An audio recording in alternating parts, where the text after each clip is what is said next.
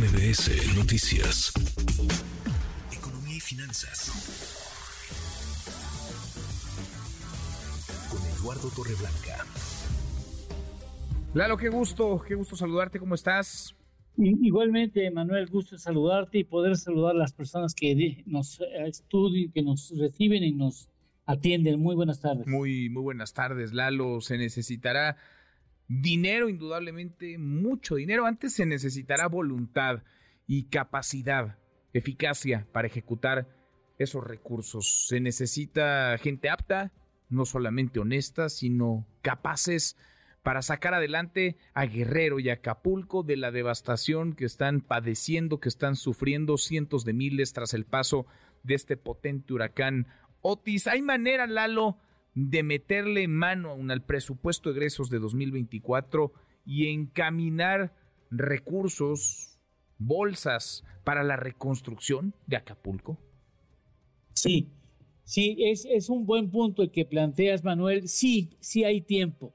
Hay poco tiempo, pero bueno, tomando en cuenta la emergencia que vive Guerrero, porque recordemos que el 80% del Producto Interno Bruto de Guerrero lo representa Acapulco, es decir, el daño que ha sufrido la región en donde se encuentra Acapulco daña a todo el estado y sí, es, es momento para hacer eh, un acto de voluntad política de todos los partidos representados en la Cámara de Diputados, porque potestad de la Cámara de Diputados el meterle la mano al presupuesto de egresos para que exista una serie de líneas estratégicas para propiciar una mayor y más rápida recuperación del puerto en los siguientes meses, porque la cantidad es enorme, estimada inicialmente en 15 mil millones de dólares, esa cantidad es 24% mayor a lo que el gobierno federal piensa o pensaba invertir en proyectos de inversión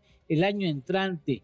Es 346% mayor esa factura a lo que eh, tenía por eh, asignado el gobierno federal como gasto federalizado a entregar al, municipio de Acapulco.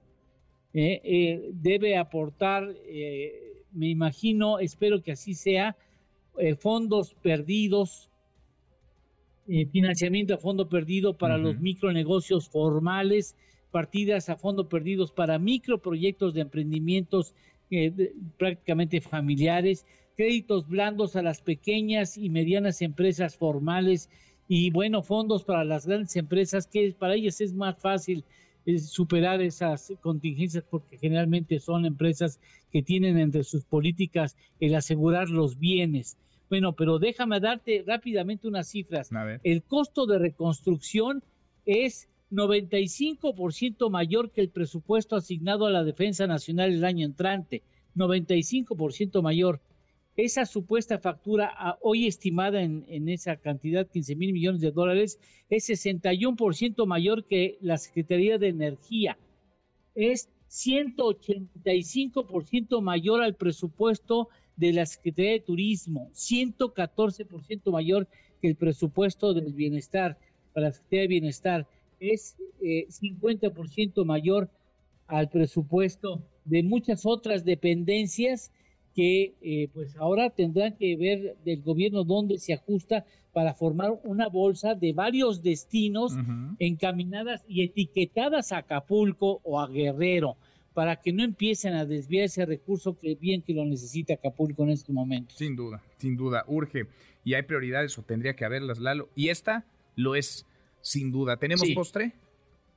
Claro que sí, estaba yo investigando cuál ha sido el huracán con vientos de mayor intensidad. Fue Patricia en el 2015 y tuvo rachas de 342 kilómetros por hora. Claro que si ya vemos el punto máximo, Otis, sin lugar a dudas, ¿eh? sería el segundo huracán más eh, con mayor agresividad en la historia de la humanidad. De ese tamaño, ¿eh? no fue cualquier cosa. De ese tamaño después de Patricia en 2015, Otis. Otis, con rachas. Alcanzó a superar a veces 300 kilómetros por hora. Sí, 300 hasta 330 las rachas de viento de este muy potente huracán categoría 5 que golpeó el miércoles a las 0.25 horas al puerto de Acapulco. Abrazo grande, gracias. Eh, muchas gracias, Lalo. Igualmente.